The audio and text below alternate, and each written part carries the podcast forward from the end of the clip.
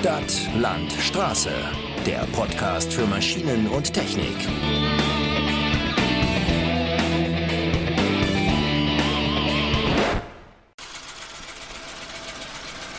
Ein nebliger Feldweg irgendwo in Rheinland-Pfalz.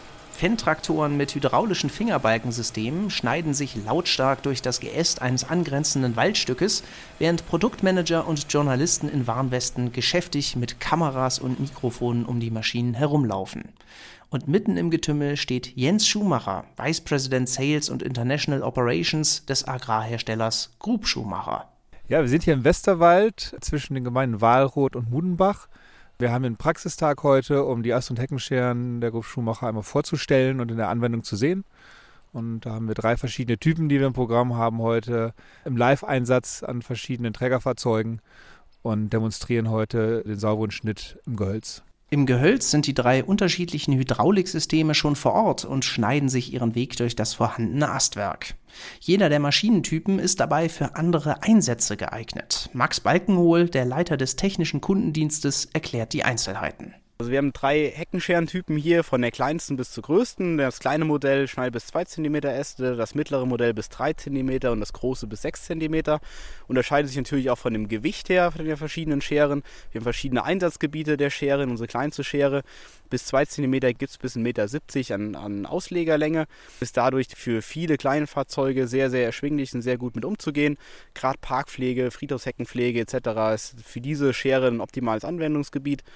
Das mittlere Modell bis 13 Meter Äste geht dann schon rein in Richtung Landschaftspflege. Wir können 13 Meter Äste damit ganz gut schneiden, aber auch die feinen Sachen. Unser Flaggschiff, die KMX mit 6 cm, ist dann wirklich für den Gartenlandschaftsbau und die Landschaftspflege gedacht. Wobei die auch nicht bang davor ist, ähm, dünnes Material sauber und ordentlich abzuschneiden. Interessant ist dabei die Herkunft von Geräten wie Unternehmen. Schumacher kommt nämlich nicht aus der Galabau- oder Kommunalbranche, sondern ist vielmehr ein etablierter Hersteller von Erntetechnikkomponenten. Aber von dort aus ist es nur ein kleiner Schritt in die Gehölzpflege, wie Produktmanager André Schönhaar berichtet. Ja, also die Scheren, die wir hier bei Schumacher bauen, die sind eben auch daraus entstanden, dass wir hier sehr starke Synergien haben zu den Produkten, die wir eben in der Erntetechnik auch schon nutzen können. Ja, das heißt, äh, wir müssen uns da nicht zu weit aus dem Fenster lehnen und irgendwie komplett anders denken. Wir können hier äh, schon auf Kompetenzen zurückgreifen, die wir bereits in der Firma haben und die eben nochmal auf andere Märkte ja, ausweiten oder ne, eben andere Märkte damit nochmal erschließen. So sind ähnliche Scheren in der Obsternte sowie in der Kanalpflege im Einsatz, berichtet Schönhaar weiter.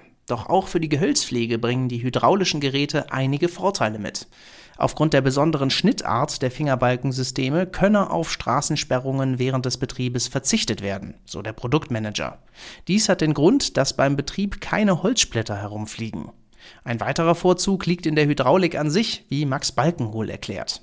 Wir haben den großen Vorteil, dass wir hydraulisch antreiben. Wir haben äh, Getriebe vorne, die quasi bei den großen Scheren untersetzt sind, bei der kleinen Schere äh, nicht untersetzt ist, aber wir haben den großen Vorteil, dass wir mit verschiedenen Hydraulikmotoren arbeiten können. Das heißt, je nach Trägerfahrzeug, je nach Größe des Trägerfahrzeugs, je nach Auslegung des Trägerfahrzeugs können wir alles abdecken. Von der kleinsten Schere, von wirklich kleinen Sachen, von 20 Liter Antriebsleistung die Minute, bis hin zu großen Maschinen, die wirklich die 60, 65 Liter brauchen. Bei einem 125 Kubik Motor können wir alles abdecken. Nachdem die Einzelheiten der Maschinen geklärt sind, geht es ans Ausprobieren, denn bei dem Pressetermin ist auch ein wenig Zeit, die hydraulischen Balkensysteme näher in Aktion zu sehen. Also ab in einen der Traktoren für den Praxistest.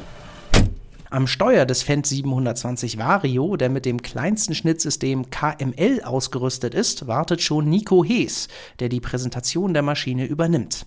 Er erläutert zunächst die Steuerung des Balkensystems, das in verschiedenen Winkeln zum Baum eingestellt werden kann. Ja, genau, je nachdem, wie der Baum gerade steht, kann man sich äh, eben den Baum anpassen im Winkel von der, von der Heckenschere und dann dementsprechend schneiden, dass man wirklich entlang des Baumes alle Äste abschneiden kann und der Stamm noch ganz bleibt.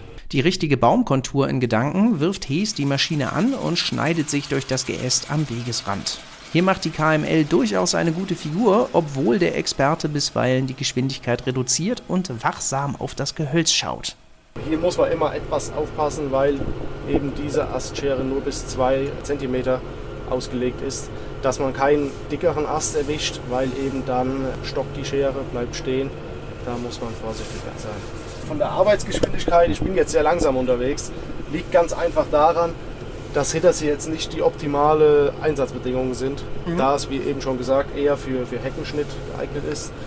Deswegen fahre ich etwas langsamer, allerdings an der Hecke oder sowas, es sind 5 km/h gar kein Problem. Trotz unpassender Einsatzbedingungen sorgt das KML für ein gutes Schnittbild und auch die sonstigen Maschinen hinterlassen einen soliden Eindruck.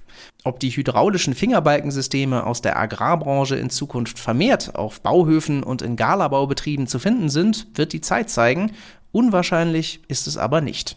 Und das war es mit dieser Episode Stadt, Land, Straße. Wie immer ist unser Podcast Teil einer größeren crossmedialen Berichterstattung. Also, wenn ihr unseren ausführlichen Bericht zu dem Thema der hydraulischen Fingerbalkensysteme lesen wollt, dann findet ihr einen entsprechenden Link in den Show Notes. Und wie immer sind wir auch sehr an eurem Feedback zum Podcast interessiert. Also wenn ihr Kritik, Anregungen oder bestimmte Themenwünsche habt, die wir mal besprechen können, dann schreibt mich an unter knott.bauhof-online.de. Das war's von uns. Wir sagen Tschüss und bis zum nächsten Mal.